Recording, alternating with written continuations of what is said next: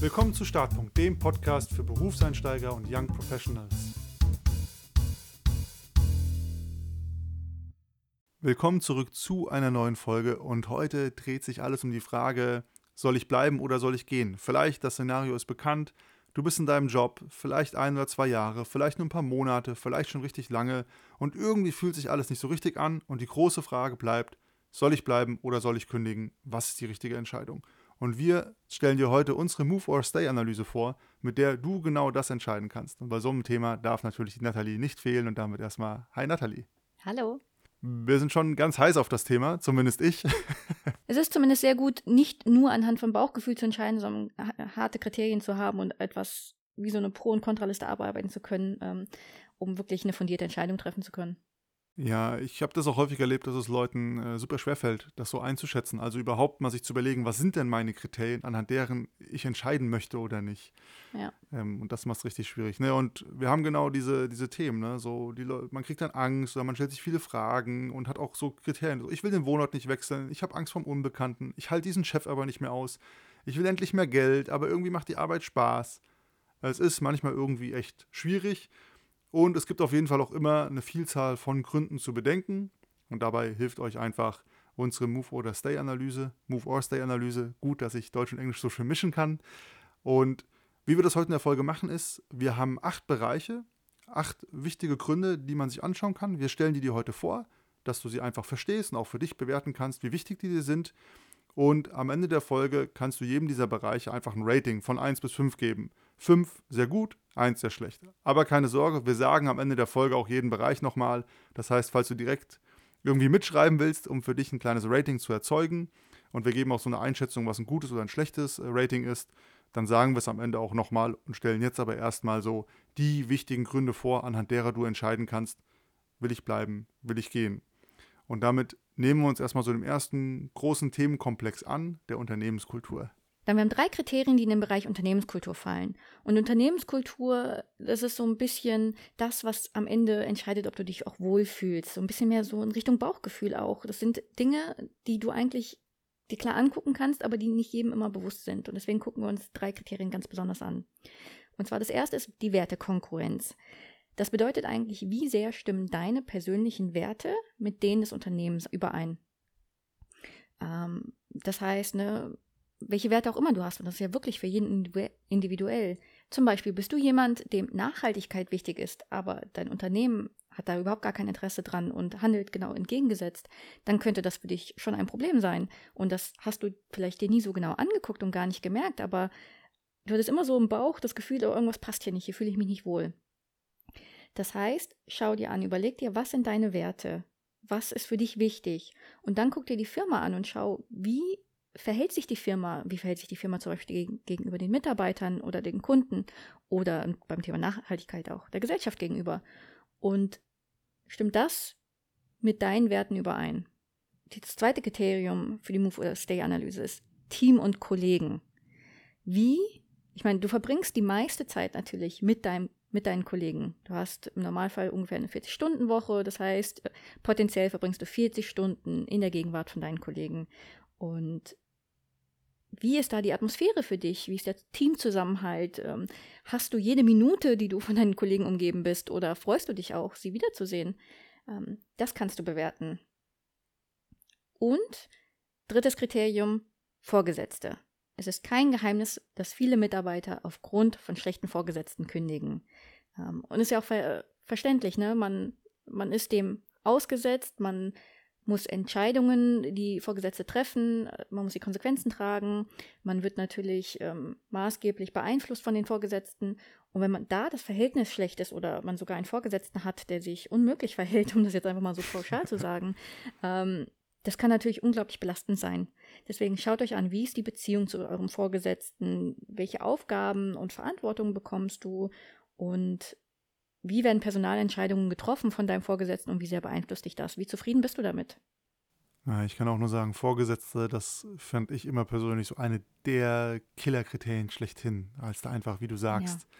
so hoch hergehen kann. Da kann so viel passen, aber wenn dein, dein Chef, deine Chefin einfach du gar nicht drauf klarkommst oder Psychoterror macht. Man ist dem so schutzlos ausgeliefert. Selbst wenn alle Kollegen nett sind, das ist echt hart. Und beim Thema hart äh, sind wir auch beim Thema harte Fakten. Ne? Also jetzt von der Unternehmenskultur weg. Atmosphäre ist super wichtig, wie gerade gesagt, aber sie ist nicht alles. Denn so der berühmte Obstkorb und ein Chef, der dich immer lobt, sind auch nichts, wenn die harten Fakten nicht stimmen. Und dazu zählt als erstes natürlich Gehalt. Äh, mein Opa hat immer gesagt, Bargeld lacht. und damit hat er auch irgendwie recht gehabt. Also, dein Gehalt muss natürlich für dich passen. Es muss ein Gehalt sein, mit dem du dich wohlfühlst, da wo du sagst, hey, das ist angemessen für das, was ich mache. Und es muss ja auch irgendwie deinen Lebensstandard finanzieren. Das muss alles zusammenpassen. Plus, am Ende des Tages drückt sich Wertschätzung von einem Unternehmen auch immer monetär aus. Also wenn du immer gelobt wirst, aber niemals eine Gehaltserhöhung bekommst, dann ist das auch manchmal irgendwie fragwürdig, zumindest über die Zeit gesehen. Das zweite wichtige Punkt bei harten Fakten ist dein Lernpotenzial. Also kannst du in diesem Unternehmen noch Dinge lernen, kannst du dir Fachwissen aneignen, kannst du wichtige Qualifikationen oder Zertifikate erreichen. Also kurzum kannst du dich wachsen, entfalten und ähm, ja auch weiter qualifizieren als Arbeitnehmer, was dich in Zukunft wertvoller macht. Oder ist es umgekehrt einfach nur Dienst nach Vorschrift, du machst immer das Gleiche, es ist super stumpfe Arbeit und du stagnierst eigentlich in deiner Entwicklung, was vielleicht karrieretechnisch potenziell gefährlich ist. Und das führt auch genau zum dritten Punkt, nämlich Entwicklungsperspektive. Gibt es in diesem Unternehmen eigentlich noch eine berufliche Perspektive für dich? Und da ist so die Regel, je mehr Optionen und Karrierepfade vor dir liegen, umso besser, je weniger, umso schlechter. Also es kann sein, du bist im Unternehmen und da ist klar, ich werde in diesem Unternehmen niemals aufsteigen können, weil es gibt keinen Karrierepfad oder weil die nächste Stelle wäre die Stelle von meinem Chef oder meinem Vorgesetzten und der wird so schnell nicht weggehen. Ähm, das Szenario gibt es ganz häufig in Agenturen. Wenn du in eine Agentur gehst, da kannst du vielleicht noch Junior werden, Senior und dann kann es sein, so eine Director-Stelle, also das dann sind die höheren Stellen, da gibt es halt nur eine und die ist voll und da kommst du auch nicht weiter. Und das heißt, du kannst ganz schnell in einer Position sein, wo klar ist, hier werde ich entwicklungstechnisch nicht weiterkommen in diesem Unternehmen. Und das kann natürlich ein gewichtiger Faktor sein, wenn du unzufrieden bist oder damit nicht zufrieden bist, zu sagen, okay, ich muss eigentlich wohin, wo ich mehr Optionen habe, auch karrieretechnisch noch zu wachsen. Und zum Schluss haben wir noch zwei Faktoren für die Move-or-Stay-Analyse, die mehr in Richtung persönliches Empfinden geht. Denn am Ende musst du auf dich selbst schauen und gucken, dass du dich mit der Entscheidung wohlfühlst. Das heißt, schau dir als erstes nochmal die Gesundheit an. Wie geht es dir gesundheitlich mit der Arbeit? Äh, wer dauerhaft belastet ist, gestresst ist, das, das zeigt sich nicht selten auch physisch. Das heißt, macht dich die Arbeit wirklich im wahrsten Sinne des Wortes krank? Bist du häufig krank und bist du gestresst und kommen vielleicht sogar schon diverse Symptome dazu, ja, also sowas wie, äh, ich kenne jemanden, der hat Tinnitus bekommen, weil er einfach zu sehr gestresst auf der Arbeit war und äh, man ihm wirklich gesagt hat, hey, das ist ein reines Stresssymptom. Ähm, das heißt, schau dir an, wie geht es dir, hast du das Gefühl, der Job macht dich krank. Und dann der allerletzte Punkt, das allerletzte Kriterium ist, wie zufrieden bist du in Summe mit deinem Job und auch mit deinen Tätigkeiten? Macht dir die Arbeit Spaß? Sind die Aufgaben, die du bekommst, auch das, was dich ah, erfüllt? Das muss dich nicht unbedingt erfüllen, aber muss dir ja schon irgendwie liegen oder Spaß machen. Ne? Ähm, du musst ja nicht jedes Mal einen Hass entwickeln, wenn du die Aufgaben machst. Das heißt, kannst du dir vorstellen, das weiterhin zu machen und machst du das gerne oder hast du zumindest keine Abneigung dagegen? So, lasst uns zum Schluss nochmal die acht Faktoren zusammenfassen. Wir haben acht Faktoren, die ihr euch für die Move- or Stay-Analyse anguckt. Und diese acht Faktoren, die bewertet ihr für euch individuell mit einem Faktor, mit einem Rating von 1 bis 5. Wie vorhin gesagt, 1 bedeutet schlecht, sehr schlecht. 5 bedeutet sehr gut. Ähm, wir haben Nummer 1, Wertekongruenz. Nummer 2, Team und Kollegen. 3, Vorgesetzte. 4. Gehalt. 5. Lernpotenzial. 6. Entwicklungsperspektive. 7. Gesundheit. 8. Zufriedenheit.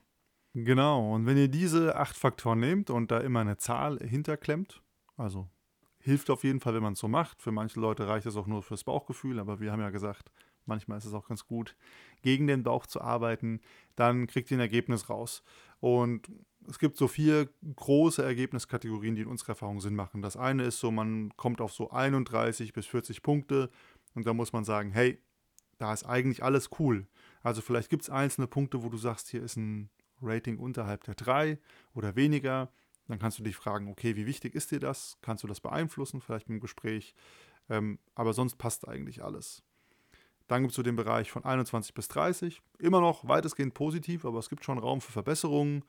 Auch hier wäre die Frage, wie lassen sich diese Bereiche angehen? Häufig könnte das ja ein Gespräch sein. Und sobald man in diese Kategorie kommt von 11 bis 20 Punkten, das ist so, da beginnt die Danger Zone. Also hier gibt es anscheinend schon einige Felder, die nicht so richtig sind und wo man schon so sagen muss, okay, hier überwiegt schon langsam das Negative. Da muss man sich schon langsam einen Plan machen und schauen, hey, welche Felder sind das? Und kann ich hier einen klaren Plan, eine klare Vorstellung entwickeln, wie diese verbessert werden auf der Arbeit? Ähm, über Gespräche, über Entwicklungspläne, über natürlich wird auch wahrscheinlich ein Gespräch mit Vorgesetzten sein und so weiter. Und wenn sich hier aber schon keine Perspektive einstellen lässt oder du diese Perspektive nicht erzeugen kannst, dann ist schon latent das Thema Jobwechsel eigentlich im Raum. Und alles unter 10, da muss man sagen, eigentlich stimmt hier quasi nichts.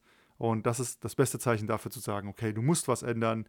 Und bei so vielen Problemen, sag niemals jemals, aber die Wahrscheinlichkeit ist dann relativ gering, dass sich bei dir und diesem Arbeitgeber noch irgendwie was Positives einstellt und ihr zusammenkommt. Deswegen, das riecht schon sehr nach Jobwechsel, wenn man da unterwegs ist. Und das Wichtige ist trotz allem, ne, diese Ratings sollen einfach nur Orientierung geben. Es kann auch sein, für dich persönlich ist einer oder zwei der Faktoren, die sind unheimlich wichtig und vielleicht sind die im Keller und alle anderen gut. Dann ist das auch ein valider Grund zu sagen, hier passt es für mich nicht. Wir hatten gerade das äh, Beispiel Vorgesetzte. Es kann sein, alles ist cool, aber dein Vorgesetzter macht dir das Leben zur Hölle.